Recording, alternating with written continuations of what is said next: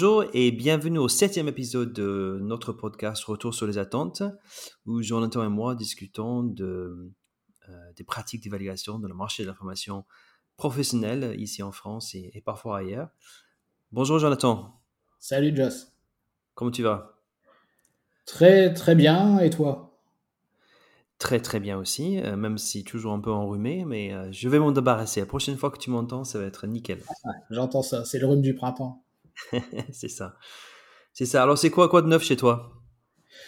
Euh, Quoi de neuf à part le printemps et les, et les oiseaux qui chantent hein. Tu vas peut-être les entendre en fond, mais ça n'arrête pas aujourd'hui et c'est assez agréable. Ils sont heureux. Ouais, exactement. Ouais, il y a du soleil. Ils fonctionnent comme moi avec la météo, je pense. Euh, bah écoute, euh, beaucoup, beaucoup de, de, travail actuellement, beaucoup d'activités et, euh, et, beaucoup de sollicitations. Ça, c'est intéressant. Je vois ça. Pour voilà, beaucoup de. là, je viens d'enregistrer de, un podcast avec EduSign. J'avais un podcast aussi encore prochainement qui va être en, enregistré. Euh, avec Anne-Marie Cunier. Euh, j'ai participé, donc j'ai répondu à une interview pour les besoins d'un article pour un organisme de formation, un groupe d'organismes de formation. Donc tout cela évidemment autour de l'évaluation des formations. Et on voit que c'est un sujet, euh, ça fait toujours plaisir de le constater, qui reste d'actualité et on voit que avec, on va dire, le développement de, de, de, différents, différentes technologies, euh, l'IA, etc. Euh, ça pose, ça repose des questions d'évaluation. Et donc, euh, voilà, on m'interroge à ce sujet. Et aussi, ça, ça, ça me fait toujours plaisir, pour, on va dire, pour battre en brèche les, les idées reçues sur l'évaluation des formations, comme quoi ça serait ça serait une usine à gaz, que ça serait trop compliqué à faire, etc. Donc ça, ça permet de remettre les pendules à l'heure et ça, c'est très intéressant. Donc euh, voilà, je suis, euh, je suis très, très content de, de, voilà, de participer à cette, euh, comme disent certains, à cette évangélisation des, des bonnes eh oui. évaluations. Mm. Sensibilisation, éducation, évangélisation, c'est jamais trop, mais on est là pour contribuer, pour faire, faire, bouger les choses. Exactement, il faut le répéter les choses. Hein. C'est voilà, mm. un de mes anciens clients, c'est la répétition fixe la notion. Bon, voilà, c'est tout. On va répéter les choses, c'est pas grave, ça nous mm. fait plaisir, on aime ça. On aime ça. Et donc, en fait, on a, on a un scoop aussi, c'est que tu, euh, malgré euh, tes, euh, tes convictions, tes, tes promesses, tes, tes, tes tu, tu m'as juré que tu allais pas le faire. En fait, tu as annoncé sur LinkedIn que tu vas faire, il y a quand même une quatrième édition de ton livre. Eh ouais, tu vois, exactement. J'ai craqué. Alors, j'ai craqué. Alors, c'est pas, Pourtant, c'est pas vraiment l'activité d'écriture n'est pas du tout quelque chose qui me déplaît, voire même c'est, je me rends compte que c'est vraiment quelque chose qui me plaît de plus en plus. Euh, je pense que je vais même écrire d'autres choses que sur le sujet de l'évaluation des formations.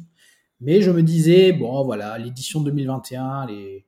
pour moi, elle était vraiment aboutie. Euh, quand je la, quand je la relis, quand je relis certains passages, je me dis, bon, c'est toujours d'actualité, donc ça, c'est OK. Donc, je me disais, bon, quelle va être la valeur ajoutée de, s'y replonger? Et puis, euh, l'actualité aidant, il y a tellement de choses qui se passent. Euh, voilà, l'IA, etc. Donc, toutes ces choses-là. Et puis, euh, les, sujets dont on discute à deux, tu vois, sur voilà, vraiment mettre l'apprenant au centre de l'évaluation. Comment on pourrait imaginer une évaluation qui soit réellement un, un compagnon de l'apprenant, etc. Donc, tous ces sujets-là, je prends des notes par-ci par-là, puis je me dis, tiens, ça mériterait quand même de, venir enrichir une quatrième édition.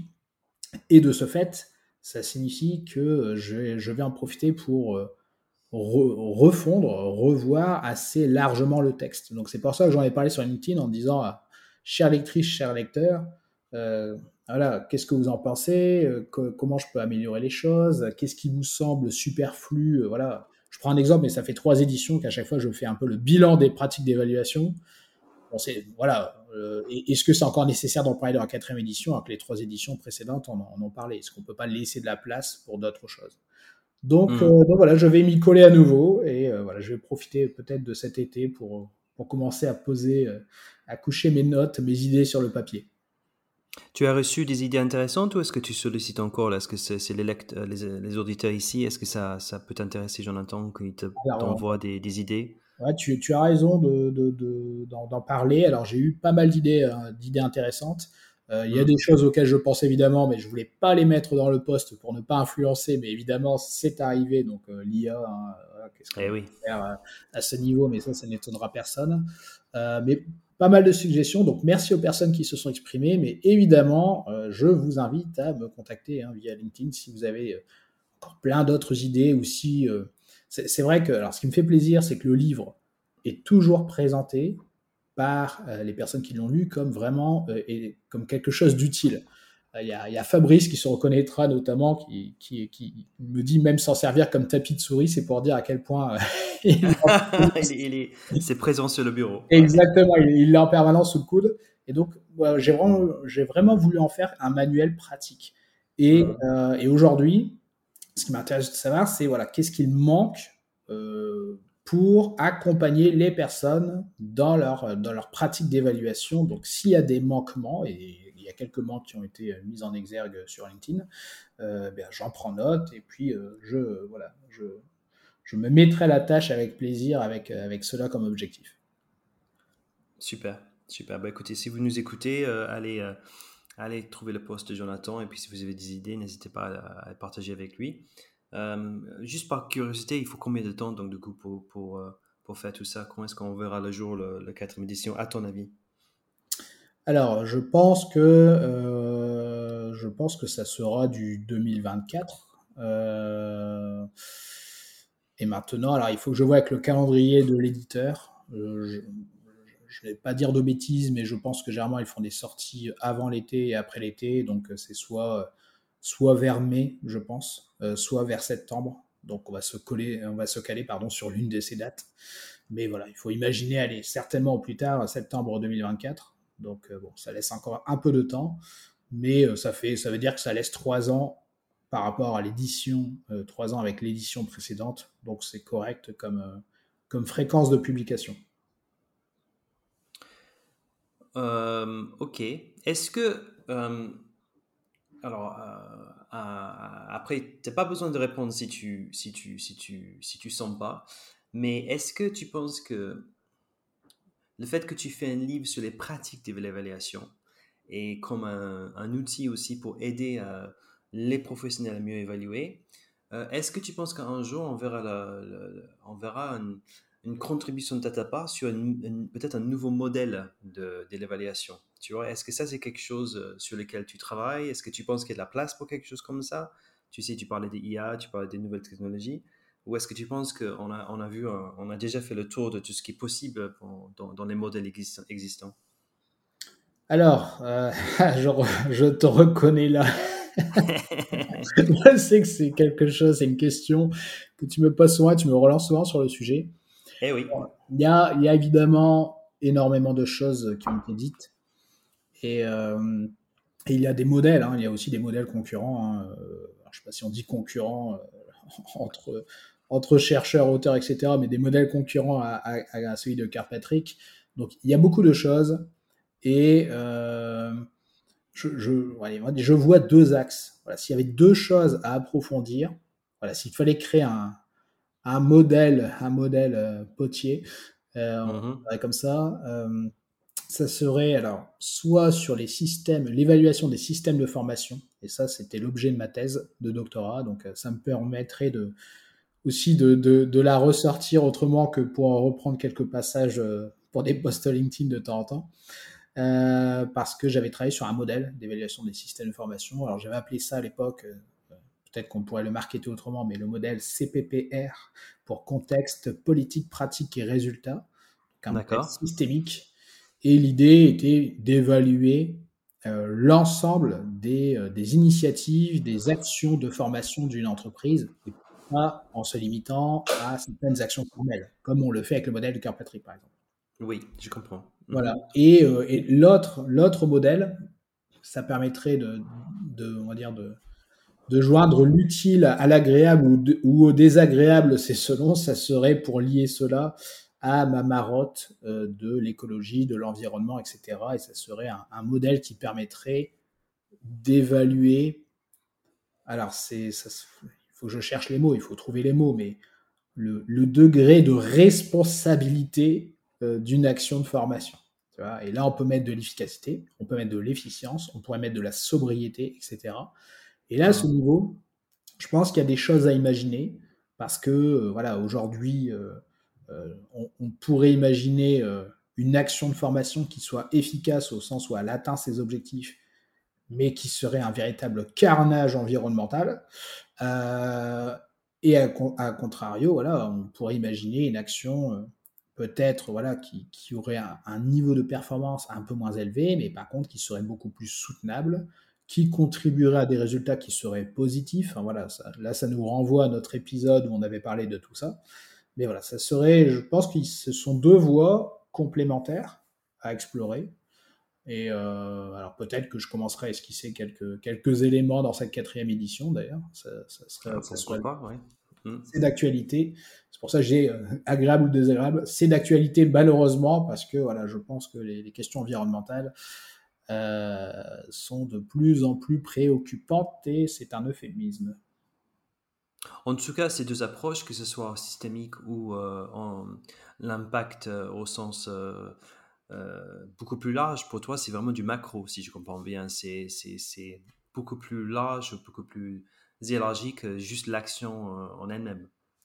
alors oui, alors c'est, alors tu vois oui et non, mais en, en t'écoutant, je me dis alors au niveau systémique, oui, c'est macro.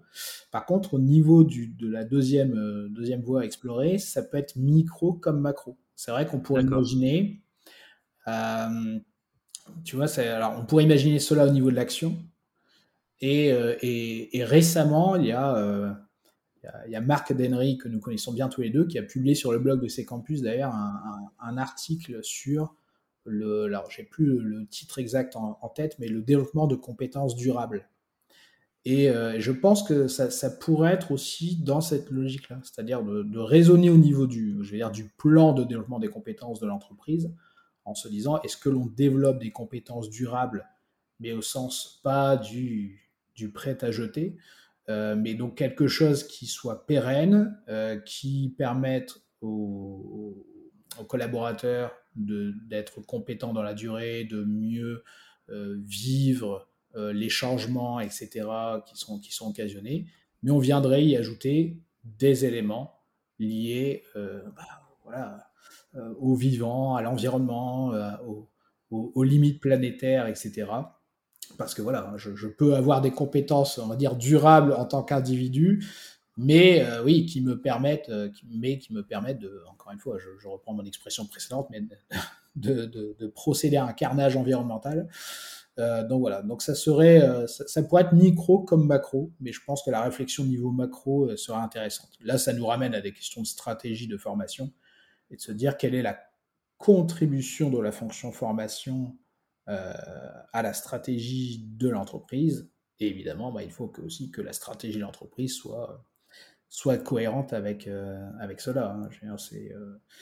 là, ça peut, aller très loin dans la réflexion quand je dis cohérente, c'est cohérente avec ses préoccupations environnementales, ses préoccupations écologiques.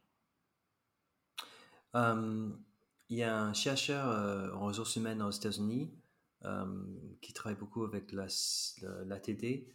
Je me souviens plus de son nom, je me souviens plus de son nom, mais en tout cas, il parlait de la maturité de l'entreprise en, tu sais, en fonction de, de son, sa politique en formation professionnelle. Mmh et euh, très intéressant au niveau de en fait, différentes échelles de maturité pour, pour euh, prendre en considération l'importance de la formation et quel est son impact sur, euh, sur la stratégie d'entreprise, sur le, le, développement des compétences. Et justement, en fait, une, entreprise qui est immature en, termes en, en, fonction de, en termes de formation n'investit pas, ne fait pas de la formation et en fait, euh, on, on, fait un benchmarking avec les entreprises qui sont matures. On voit que vraiment l'entreprise qui ne forme pas et qui ne prend pas la formation au sérieux euh, ne performe pas aussi bien que, que, celle qui le fait bien. Ah oui. Euh, c'est très intéressant. Et, donc, du coup, je pense que oui, avoir une approche plus systémique sur l'impact de tous les dispositifs de formation sur l'entreprise, mais quelque chose peut-être, comme tu dis, plus quantitatif ouais, ce serait vraiment intéressant d'explorer ça. Ouais, tout à fait. C'est pas Josh, euh, alors pas Josh, mais Josh Josh, ouais. C'est ça, exactement. Ok. J'avais, j'avais, j'avais eu en tête.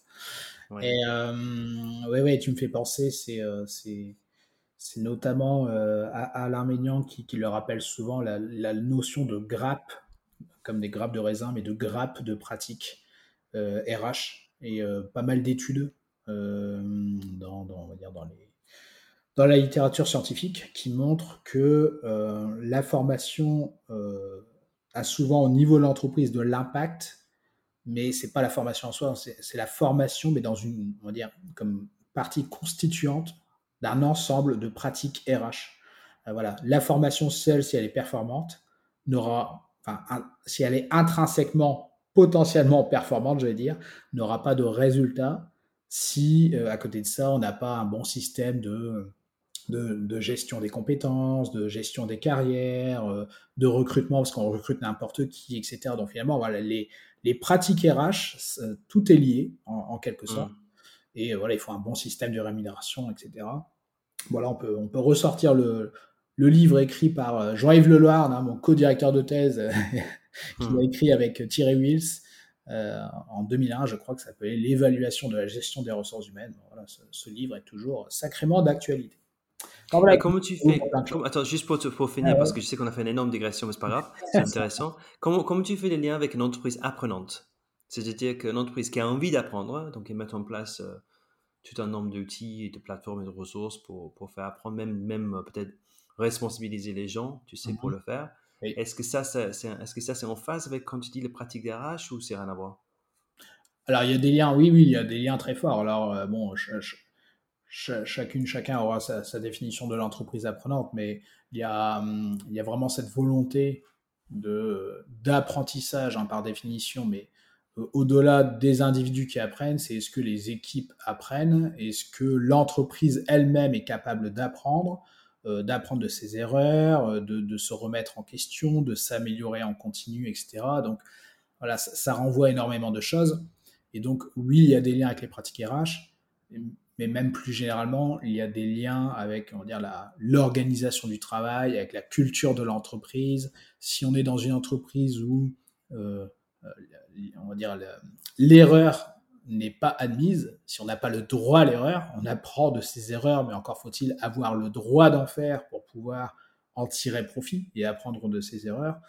Euh, voilà, là, ça renvoie à beaucoup de choses. Donc, c'est, ça renvoie de la, des pratiques RH, à la culture, euh, au management de l'entreprise. Enfin, ça renvoie à tellement de choses.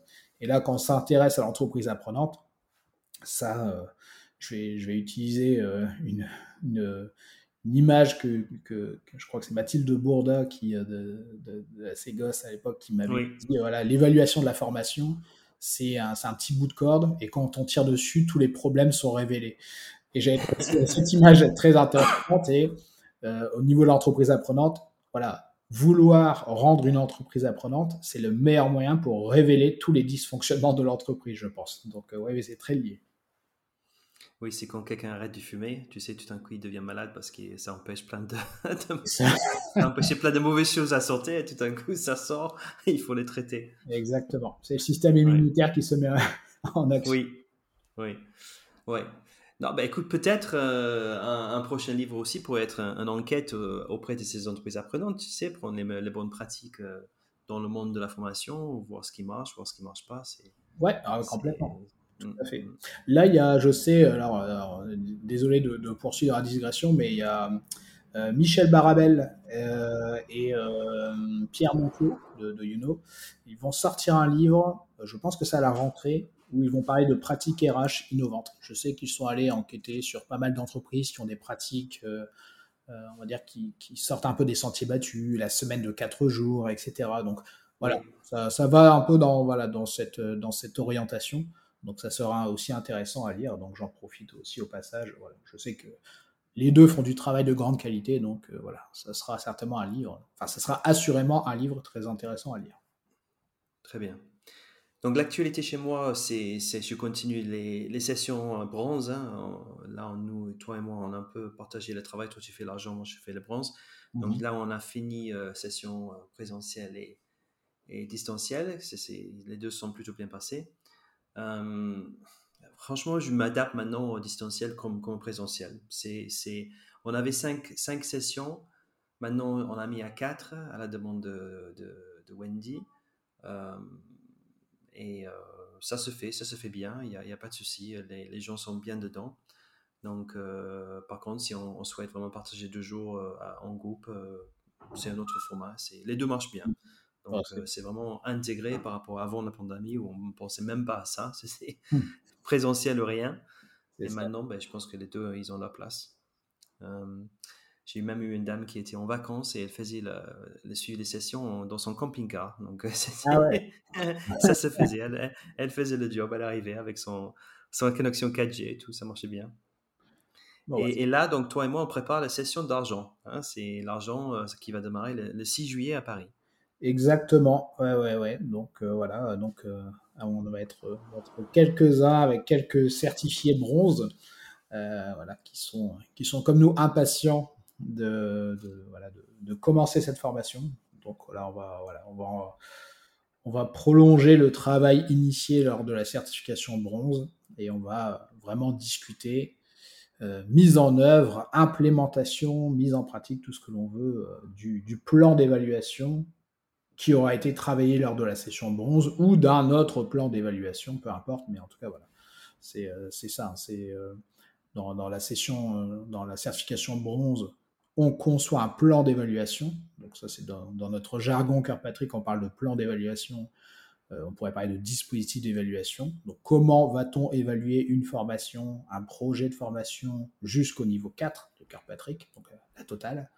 Et euh, dans la session argent, on se dit, OK, comment on le met en œuvre concrètement Donc ça ne veut pas dire que c'est le plan qui aurait été travaillé dans la session bronze, parce que voilà, généralement, les gens ne nous ont pas attendus pour, euh, pour mettre en pratique. Hein, euh, et puis, mais là, c'est l'occasion de se dire, tiens, je vais euh, aussi bénéficier de retours d'expérience des autres participants, avoir des bonnes pratiques, etc., pour faciliter le passage à l'action lorsque j'ai conçu un plan d'évaluation, comment je le mets en œuvre concrètement.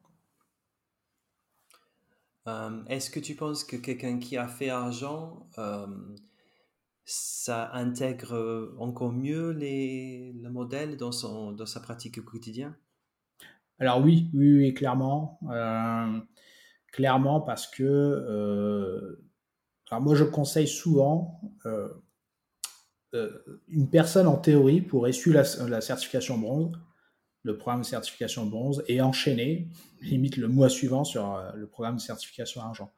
Mais je conseille toujours, entre guillemets, de se casser un peu les dents, c'est-à-dire voilà, de, tenter des choses, etc. Et on le voit, les personnes qui se présentent au programme de, certification argent euh, ont rencontré forcément des difficultés. Et se disent ok mais quand je fais face à ça? Qu'est-ce que je réponds aux managers aux commanditaires qui me disent ça? Euh, comment je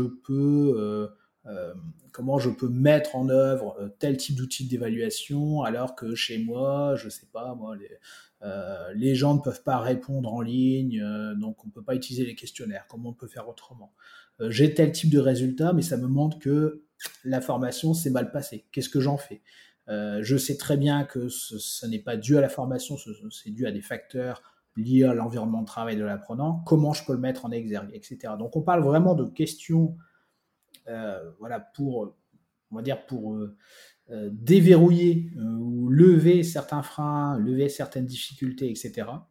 Donc c'est l'occasion vraiment de se, se repencher sur toute la méthode de mise en œuvre de l'évaluation, euh, vraiment dans, la vraie vie, euh, je vais dire, euh, et, comment on fait face à, différents obstacles, etc., pour vraiment aller jusqu'au bout. Parce que c'est ça l'objectif de cette certification, c'est d'aller jusqu'au bout, de présenter des résultats, et c'est d'ailleurs suite à cette présentation des résultats que l'on devient réellement certifié. Oui, donc c'est un vrai accompagnement euh, qui, qui, garantit euh, pratiquement, euh, si on suit bien les consignes et on se fait accompagner par toi, la, réussite du, du, du, plan. Exactement. Hmm, Exactement. C'est ça qui est génial. Ok. Donc du coup, ça nous amène à, un peu en retard, mais c'est pas grave. L'objet de, de, cet épisode, c'est peut-être en, vue de cette nouvelle session argent qui, qui démarre, pour accompagner, pour, pour, pour aussi aider les certifiés bronze qui nous écoutent toi, tu es toi-même, donc du coup, bien sûr, certifié argent et tu, tu, mhm. voulais un peu nous présenter ben, le, le, projet que, que, toi tu as utilisé. C'est ça, hein, pour avoir ta, ta, propre certification argent. Exactement. Alors, c'est. je, je, voulais partager un peu ce retour d'expérience parce que à l'époque, ça date d'il y a quelques années maintenant. Mmh. Euh, donc j'étais certifié bronze, etc. J'étais euh, facilitateur certifié bronze, euh, voilà. Et je voulais donc passer au stade supérieur, passer la certification à argent et viser l'or par la suite. Et j'ai prouvé les plus grandes difficultés à trouver un terrain pour réaliser mon étude euh, mon évaluation. Euh, donc à l'époque, je travaillais chez un prestataire, donc on avait pas mal de clients intéressés par la question d'évaluation. Mais souvent, euh, voilà, on nous appelait alors que la formation était déjà passée. On le sait très bien, toi comme moi, que non, non, une bonne évaluation, elle démarre avant même que l'on pense à la formation, avant même que l'on pense au contenu. Donc, c'était pas toujours le bon moment. c'était toujours difficile d'avoir des personnes disponibles, etc. Et au bout d'un moment, je me suis dit, et ça c'est un conseil que je peux donner aussi aux futurs participants, je me suis dit, eh bien, je, je vais commencer par une victoire facile et je vais travailler sur une étude de cas qui est propre à mon entreprise. Voilà, je, même en étant consultant, je me suis dit, tiens, je vais travailler avec quelques collègues et euh, comme ça, je, voilà, je, entre guillemets, je les aurai sous la main. Euh, je pourrai y, y accéder facilement, j'aurai accès aux indicateurs, etc. Et je vais me faire les dents sur, sur cette étude de cas. Comme ça, je, serai aussi beaucoup plus à l'aise lorsqu'ensuite je serai en, situation de conseil, de prestation de conseil réel pour accompagner des clients et euh, partir sur des, domaines euh, voilà, que je connais moins, des, des domaines d'activité, des entreprises que je connais moins, etc. Donc voilà, c'était ça l'idée, c'est que j'ai travaillé directement sur la formation suivie par quelques-uns de mes collègues pour préparer ma certification argent. Quand tu parles de petite victoire, qu'est-ce que tu veux dire par là? Alors, c'est euh, c'est vraiment au sens victoire facile, c'est euh, euh, dans, dire dans, mes critères de, choix d'une évaluation, lorsqu'il faut mener une évaluation à titre de pilote pour avoir des chances de pouvoir aller jusqu'au bout, la faisabilité de l'évaluation, mon critère numéro un, c'est la disponibilité des acteurs. Euh, parce qu'en théorie, on peut avoir toutes les bonnes méthodes, etc. Mais on dépend toujours des autres. Pour réaliser l'évaluation, on dépend des gens qui vont participer aux évaluations, qui vont répondre aux questionnaires, on dépend des commanditaires qui vont pouvoir discuter avec nous des indicateurs, etc. etc.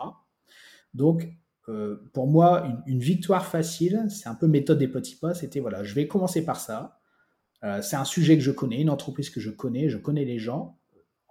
Voilà, les, gens ne, vont pas pouvoir me refuser de ils vont pas pouvoir refuser de discuter avec moi. Donc euh, voilà, c'était c'était assez simple. Et ensuite, j'aurai toute ma vie, toute ma carrière pour pour monter en difficulté, ajouter des difficultés à l'exercice en disant voilà, après ça sera payant, va falloir convaincre, etc. Là, c'était un travail gratuit. Ça n'a coûté que mon temps et leur temps, donc c'est jamais complètement gratuit mais euh, je n'avais pas à vendre, à vendre cette prestation, etc. Euh, donc accès aux données, accès aux gens, euh, c'est le numéro un critère. deux, à tête comme ça, les deux autres, ça pourrait être quoi? Si tu choisir le top 3 des critères pour choisir un projet, le premier c'est accès aux données et aux gens, ce serait quoi le deuxième et le troisième? Bah, Il y, a, le côté là, on parle de faisabilité d'évaluation, et il y, a une autre dimension euh, qui serait, on va dire, plus stratégique. C'est euh, l'importance du projet. Euh, si on veut que les gens s'intéressent au projet, s'intéressent aux résultats, participent à l'évaluation, etc. Bon, voilà, dans mon entreprise, ça avait plus de sens de viser une formation. Alors, comme c'était une, une start-up, voilà, orientée développement web, c'était plus intéressant pour l'ensemble de l'entreprise de se dire on va évaluer l'impact d'une formation qui concerne le cœur de métier de l'entreprise, à savoir les développeurs web, euh, que d'aller euh, évaluer, comme je le dis souvent, euh, la formation suivie par notre comptable isolé dans son bureau, etc. Enfin, voilà, il fallait que ça ait de l'impact, que ça ait de l'enjeu, etc.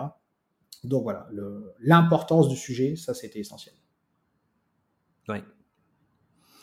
Euh, Est-ce que, euh, est-ce que tu penses qu'il y a une juxtaposition entre le fait que euh, lorsqu'on prépare et on choisit un projet de telle nature, euh, il faut que les gens se rendent compte qu'on aurait besoin d'avoir accès aux gens et aux données pendant pas, par exemple, deux mois qui pourrait être la durée de la formation, mais pendant au moins six, si ce n'est qu'un an, six mois, si ce n'est qu'un an. Euh, et, la juxtaposition étant que ben, on a besoin, on a, on est tellement dans le court terme maintenant, tu sais, dans, dans la vie, qu'on n'arrive même pas à réfléchir au-delà de qu'est-ce qu'on va faire dans, dans trois mois. Est-ce que tu penses que cette juxtaposition euh, peut devenir un, problème euh, pour, pour nous par rapport à ces projets ou pas? Alors, ça peut, être un, ça peut être un problème, mais comme tu le dis, c'est euh, enfin, sans, tomber dans le yaka faucon, mais euh, c'est quand même l'occasion de remettre un peu, je veux dire, l'église euh, au centre du village.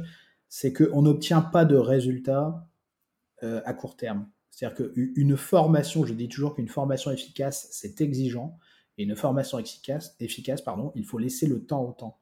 Donc, si on veut des résultats, il va falloir aller jusqu'au bout de la démarche. Il va falloir accompagner les personnes, il va falloir piloter les résultats, etc.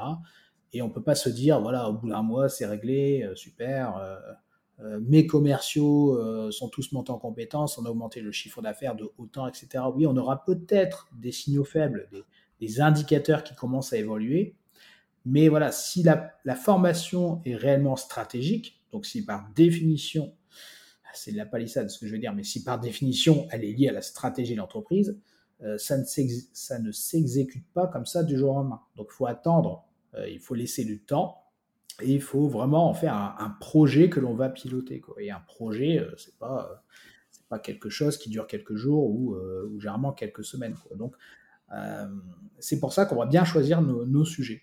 Et on va se dire, voilà, on va pas prendre la formation qui qui euh, dure une demi-journée et puis euh, voilà que euh, dont on peut voir les premiers résultats au bout au bout d'une semaine, etc.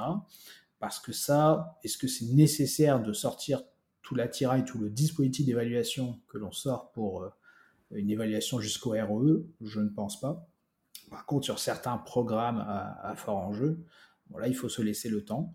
Donc voilà, c'est pas il ne faut pas voir l'évaluation comme étant du travail supplémentaire. En fait, l'évaluation, c'est ce qui va permettre justement d'obtenir ces résultats. C'est ce qui va mettre un peu sous contrôle notre projet pour garantir d'avoir des, des résultats. Euh, c'est vraiment un compagnon de l'efficacité de la formation. Hein. Sans, sans évaluation, moi je, le dis, euh, je le dis sans trembler, euh, sans évaluation digne de ce nom, faut arrêter de rêver. on n'a pas les résultats que l'on est en droit d'espérer quand on mène ce type de projet. L'évaluation, c'est un peu la, c'est le garant de, de l'efficacité des formations. Sans évaluation, euh, voilà, on peut reprendre les chiffres de Brinkerhoff, hein, c'est 15%, 15 euh, de personnes qui, qui transfèrent.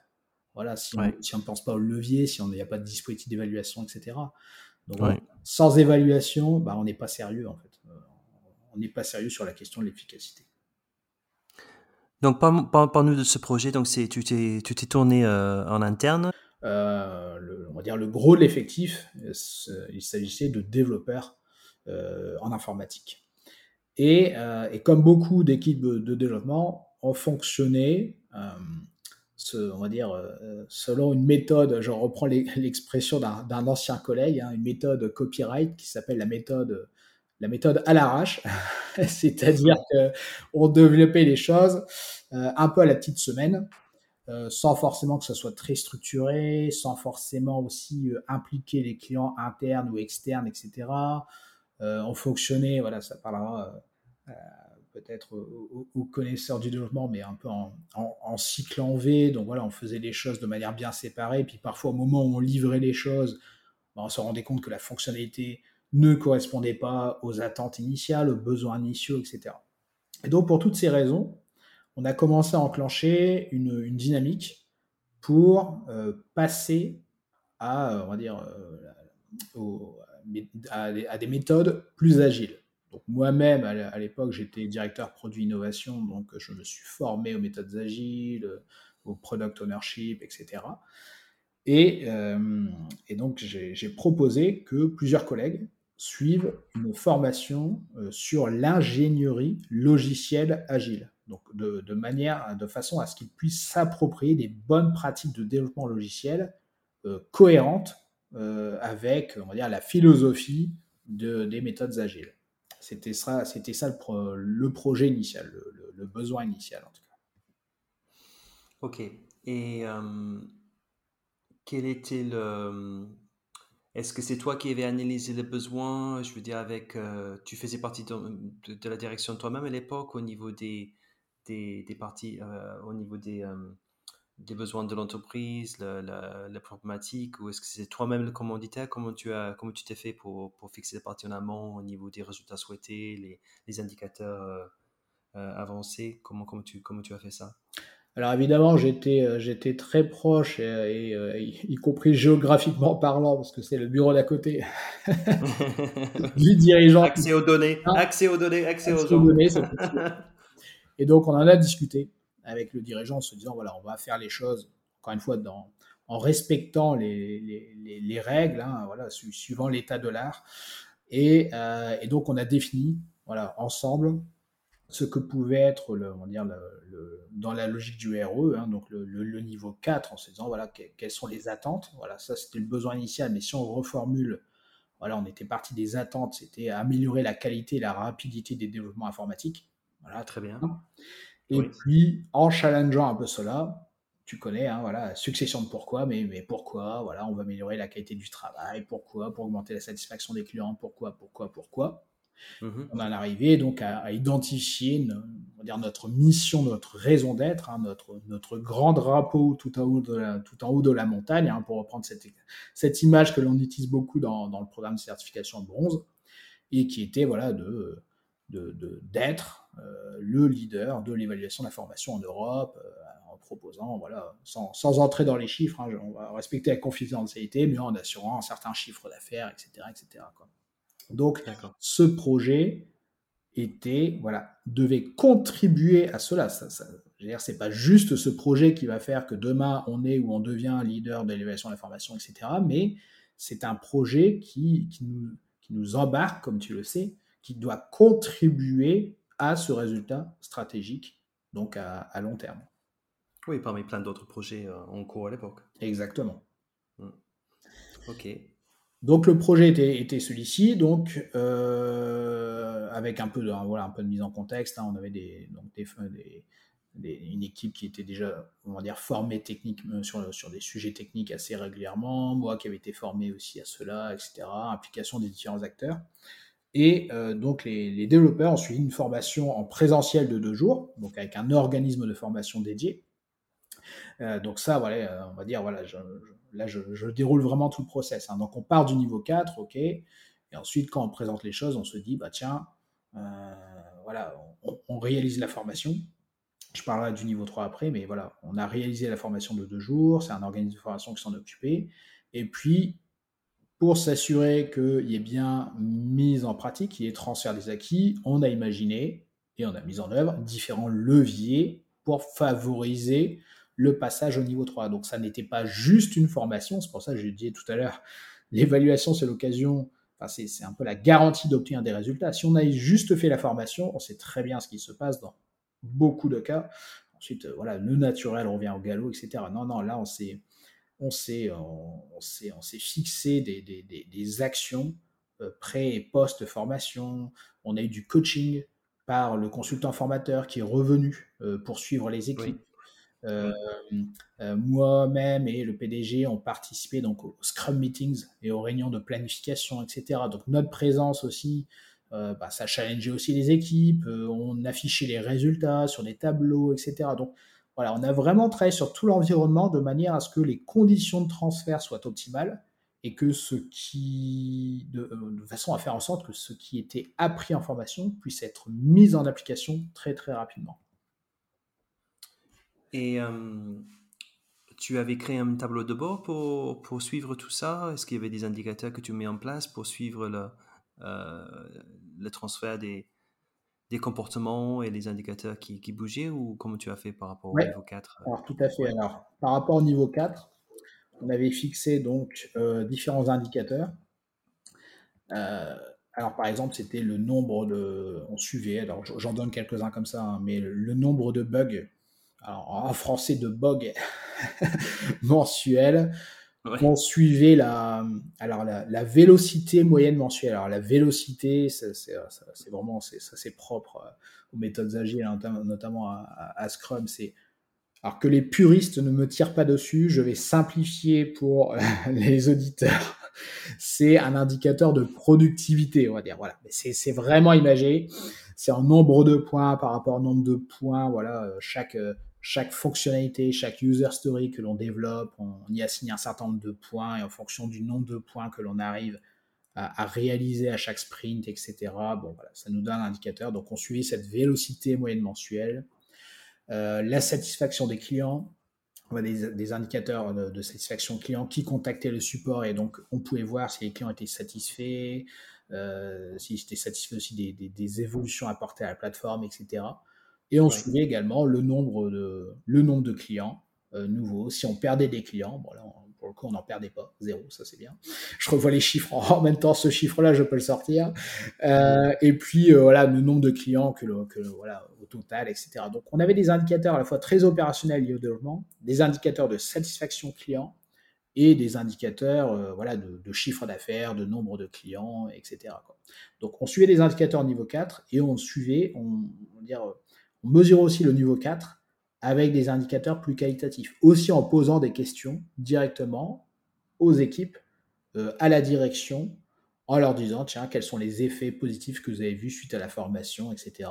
Et on voyait que ce qu'ils, euh, qu'ils racontaient, euh, leur réponse correspondait à ce que l'on voyait dans les indicateurs, mais ça permettait aussi de mesurer des bénéfices plus intangibles. Vois, là, je, prends le support devant moi, par exemple, euh, une meilleure organisation du travail lors des itérations, lors des sprints, euh, une meilleure collaboration dans l'équipe de développement, etc., etc. Donc tout ça, ça permet aussi de valoriser les impacts de la formation au-delà des chiffres, au-delà des indicateurs.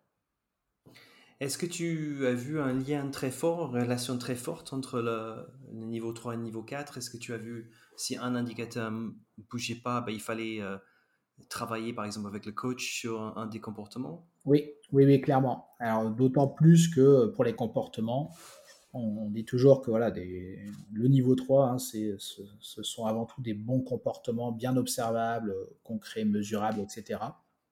Et euh, on, a remarqué que euh, les, comportements, je peux, je peux, en donner un ou deux pour l'exemple, euh, par exemple, voilà, estimer les développements à réaliser, donc non plus en journée idéale, donc une unité de temps, mais en points.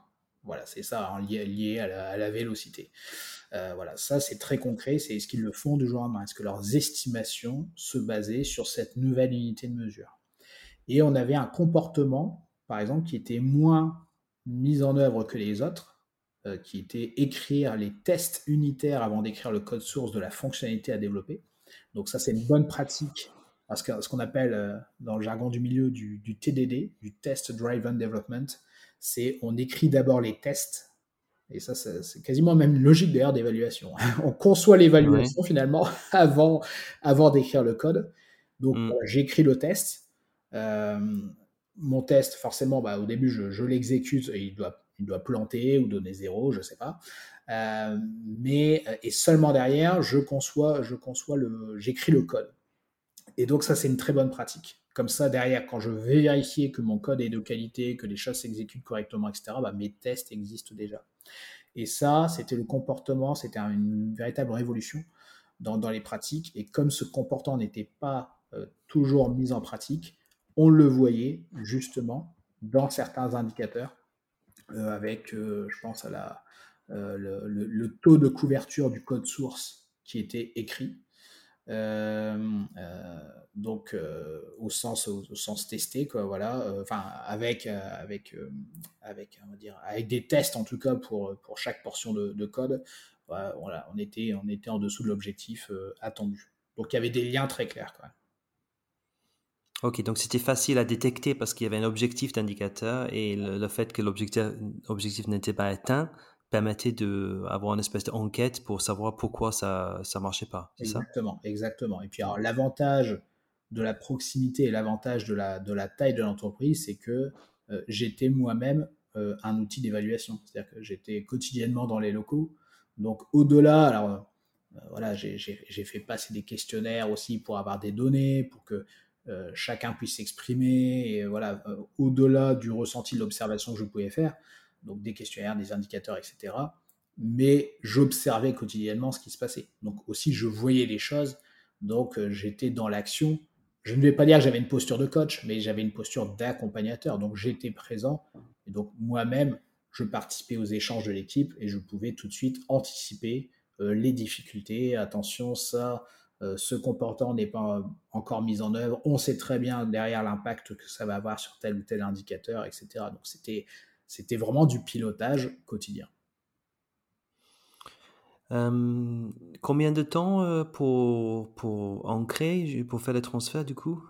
Et pour éteindre les objectifs d'indicateurs fixés Combien de temps il fallait après la formation?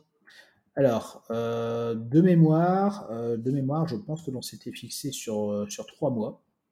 ah, c'est tout? ouais, ouais, entre la formation et donc les, on va dire les, mesures finales, je crois de mémoire que c'était trois mois, trois mois après.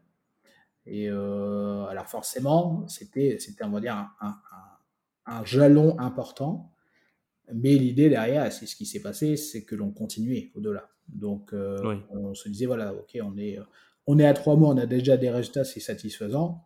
Mais l'objectif, c'est que maintenant, euh, ça, ça, un, ça continue, et deux, que ça s'améliore. Donc voilà, ça, ça fixé un cap. Ça, ça, voilà, ça, a permis aussi au-delà de la formation, de clarifier aussi bah, ce que l'on attendait de l'équipe, euh, c'était quoi euh, pour nous, comment on opérationnalisait la performance de l'équipe de développement, euh, comment on faisait en sorte que l'équipe travaille mieux avec le support, etc. Donc voilà, au-delà de la formation, ça a permis de clarifier beaucoup de choses au niveau de l'organisation du travail. donc c'est pour ça que, au-delà de la formation de l'évaluation, on ne s'est pas dit bon bah super, maintenant Jonathan, tu es certifié argent tu peux nous laisser tranquille, on, retourne, on, recommence avant. Non, non, absolument pas. Non, non, c'était quasiment un prétexte. Et, hmm. Mais on, a, on, a, on, a, on a persévéré, on a continué à, améliorer les résultats obtenus. Euh, est-ce que tu as eu des, des, bonnes ou des mauvaises surprises? Euh, Tu parlais des bénéfices intangibles pour l'équipe, mais personnellement, toi, en tant que personne qui allait suivre la, la certification, qui était en train de la faire, Argent, est-ce que toi, en tant que responsable de ce projet-là, est-ce que tu as eu des bonnes ou de mauvaises surprises Alors, énormément de bonnes surprises, parce que c'était quasiment un, cas d'école, hein, dans le sens où, euh, euh, voilà, on avait une implication de tous les acteurs, euh, vraiment chacun a joué le jeu, on a obtenu des résultats, l'organisme de formation était aussi partie prenante, donc le formateur, le consultant formateur a joué le jeu aussi, donc on a, voilà, c'était vraiment un cas idéal. On a pu tester que les leviers que l'on avait identifiés, donc les actions de renforcement, on va dire en parallèle de la formation, fonctionnaient aussi. Euh, donc ça, c'était vraiment très intéressant. Et, euh, et je, relis, je relis euh, les, notes et, le support que j'avais présenté à, l'époque, mais il n'y avait, avait pas, il n'y avait pas de, de, de difficultés ou de mauvaises surprises. Euh, et, plutôt, oui, ça nous a permis d'identifier quelques obstacles, donc des manques euh, dans l'organisation, du manque euh, en, termes d'outillage, etc. Donc certaines choses. Donc ça a permis de révéler cela, mais c'était plutôt, je vais pas dire des mauvaises surprises, mais c'était nécessaire de l'identifier parce que ça nous a permis d'accélérer encore derrière l'amélioration et euh, on va dire la livraison de, de, de ce que l'on produisait et l'amélioration de notre organisation du travail.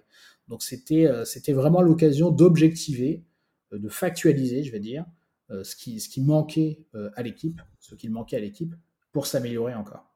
Donc non, franchement, que des, que des bonnes surprises. Et, et c'est d'ailleurs c'est souvent c'est, un, quand je dis que c'est un cas d'école, c'est souvent un cas que je présente aussi aux personnes qui, euh, suivent la certification argent, qui, que, j'accompagne, pour leur dire, bah, vous voyez, ça c'est un exemple de restitution avec des résultats, etc. Alors, je ne montre pas les chiffres, évidemment. Oui, oui. L'impression que tu me donnes aussi, c'est qu'en tant qu'acteur de la formation, il y a une vraie révélation d'être un, partenaire sur le terrain. Ce qui est vraiment euh, ce qu'on essaie de promouvoir dans l'information, euh, dans la certification bronze. Mais là, tu, j'ai l'impression vraiment que tu le vivais en tant que, c'est vrai que tu étais déjà en interne, mais en tant qu'acteur de formation aussi, tu vivais une expérience sur le terrain. Oui, ah oui, oui, complètement. Complètement. Alors d'autant plus que, euh, dire, moi, été, je, je, reste habité, vais-je dire, par le sujet de l'agilité, de méthodes agiles, etc. Donc je trouvais ça passionnant. Et je trouvais ça d'autant plus passionnant que je me disais, je me rendais bien compte que ça n'était pas, ça n'était pas une lubie, ça n'était pas du, du, du, paraître, parce que les résultats étaient là. Donc un, c'était intéressant en théorie, et deux, en pratique, ça produisait des résultats. Donc euh, j'étais vraiment impliqué dans, dans, le suivi du projet, dans, dans la relation à l'équipe, etc. Et je me disais, waouh, enfin, c'est c'est comme ça que ça devrait toujours se passer. Quoi.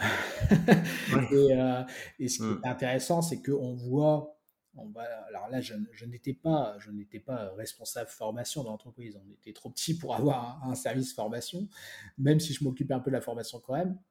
Mais j'avais pas le titre de responsable formation. Mais on, voyait tout l'intérêt d'avoir une personne pour euh, euh, avoir un peu ce rôle pivot dans, dans, le suivi du projet. Donc pas la direction, pas l'équipe, pas le consultant formateur, etc., mais d'avoir cette personne qui va, une espèce, je veux dire, d'ensemblier, hein, d'une personne qui va relier les choses ensemble pour s'assurer que ça va dans la bonne direction.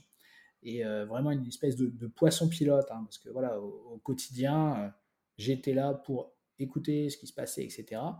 Mais les, auditeurs pourraient se dire, mais ça, au quotidien, mais c'est impossible de faire ça, non, mais en réalité, ça me prenait un quart d'heure, un quart d'heure par jour maximum. Parce qu'en fait, j'étais juste présent à la, au Scrum Meeting, à la réunion quotidienne.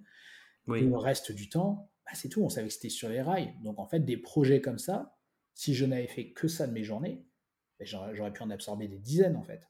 Donc une fois que le projet, euh, une fois, c'est pour ça que la conception de l'évaluation en amont est essentielle. Une fois que c'est, une fois que c'est ok, une fois que c'est préparé, etc. Là, je vais faire du Yaka Faucon, mais il n'y a qu'à dérouler. Et là, on obtient des résultats. De temps en temps, on vient mettre un peu d'huile dans les rouages. Mais une fois que c'est clair pour chaque acteur, eux euh, ne voient pas l'évaluation comme étant une contrainte. Ça devient pour eux euh, un, comment dire, vraiment un, compagnon du quotidien, parce que ce n'est pas une évaluation de formation finalement pour eux. Pour eux, c'est mmh, mmh. un, dispositif de suivi du projet, donc mmh. de, leurs résultats. Donc, euh, pour eux, c'est quelque chose de très opérationnel et, la formation à la fin, c'était, même plus le sujet en fait. Super, super. Et on peut envisager un, justement euh, un responsable de formation, entre guillemets, opérationnel qui, qui, qui a ses rendez-vous, ses, ce temps sur le terrain, euh, fait partie de ces projets-là, où il est vraiment en dehors de son bureau, quoi. Et que on sait tous, hein, on, le dit sans arrêt, euh, un projet de niveau 4, c'est pas tous les projets de formation, c'est 10-15% maximum. Donc, euh, comme tu dis, c'est pas forcément beaucoup de temps, mais c'est un temps euh, qui apporte une valeur énorme à l'entreprise. Et donc, faire partie de ces projets-là sur le terrain, ça me paraît très valorisant. Ah, c'est super valorisant. Et tu vois, ça peut être, là, on prend l'exemple du responsable formation, mais pour le coup, ça aurait très bien pu être le consultant formateur euh, qui change de casquette post-formation. Enfin, formation pour faire l'analyse du besoin, etc., et post-formation pour le suivi du projet, l'accompagnement, etc.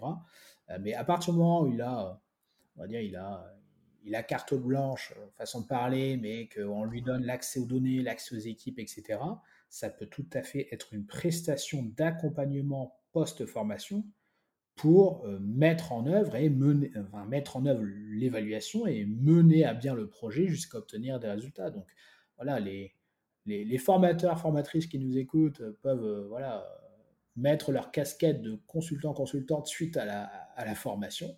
Et à partir du moment où vous êtes formé à l'évaluation, que vous êtes euh, à l'aise sur la conception de l'évaluation, du dispositif, des méthodes, le choix des outils, leur mise en pratique, l'analyse, l'exploitation des résultats, etc., la communication des résultats des acteurs, enfin tout ce dont on vient de parler, bah, c'est OK en fait. Et, et, là, on obtient des résultats quand même assez formidables et on a des résultats autres que 99% des gens qui ont suivi ma formation sont très satisfaits. Voilà, ça c'est bien pour Calliope, mais c'est pas suffisant pour euh, des entreprises qui commencent à regarder euh, les dépenses de formation euh, un peu à la loupe. Oui, donc merci beaucoup Jonathan, c'était très utile, très concret, très intéressant. on est en mois de juin, donc 2023, donc la session commence le 6 juillet. il y a un peu de place encore si, si vous êtes certifié bronze et vous souhaiterez vous vous inscrire, vous pouvez. c'est juste la journée du 6. Comment ça se passe après, Jonathan? Donc ils viennent le 6 et après? Et ben après, euh, on passe en mode accompagnement, alors euh, collectif euh, et individuel. Hein. donc il y, a différentes, modalités d'accompagnement qui sont, proposées. L'idée, c'est qu'on va favoriser l'effet de, cohorte, hein, l'effet de promotion, pour qu'ils puissent aussi échanger entre eux.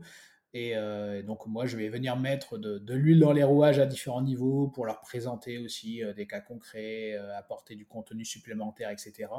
Et l'idée, c'est que voilà, ils soient ils soient les plus, les plus autonomes possibles, euh, parce que à l'aise, parce que en confiance, pour mettre en œuvre leur dispositif d'évaluation. Donc encore une fois, celui peut être défini lors de la euh, conçu lors de la certification bronze ou pas, hein, ou un nouveau, et, euh, et, les accompagner donc jusqu'à la soutenance. et la soutenance, c'est concrètement, ils doivent présenter leurs résultats réels donc jusqu'au niveau 4, hein, il faut des vraies données jusqu'au niveau 4. Donc c'est pour ça que l'évaluation est évaluée sur les quatre niveaux. Et euh, donc il faut que cette présentation soit faite à leurs clients, internes comme externes, et, euh, et que cette présentation soit faite aussi aux formateurs, donc à, moi-même, euh, pour ensuite que je puisse dire, OK, c'est une bonne évaluation, ça se tient, on définit tous ces critères-là, on les présente en formation, il y a vraiment des données à tous les niveaux, sur les quatre niveaux, etc. Bravo, vous êtes certifié argent. Et donc, euh, au choix, euh, je sais qu'il y a des participants qui préfèrent d'abord faire leur, euh, leur, présentation à leurs clients internes comme externes, puis à moi, ou certains préfèrent l'inverse, c'est-à-dire je, je sers un peu de, de présentation à blanc, de soutenance à blanc, euh, pour que voilà, avoir des retours, etc. avant de se présenter face à leurs clients réels. ça, voilà, une fois que, une fois qu'ils ont fait la soutenance avec moi.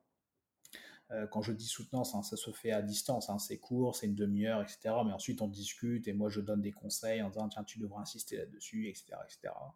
Et voilà. Et une fois, que ça c'est fait, ils peuvent, être certifiés euh, argent. Et envisager l'or, ça, ça sera un autre sujet. Ça, c'est un autre sujet pour notre moment. Peut-être pour notre épisode. Bon, mais super. Merci beaucoup, Jonathan. Euh, je, je, te souhaite un bel après-midi, bonne continuation. On se retrouve bientôt pour, pour l'épisode 8 pour ce podcast Retour sur les attentes. À bientôt. Avec plaisir, Joss. À bientôt.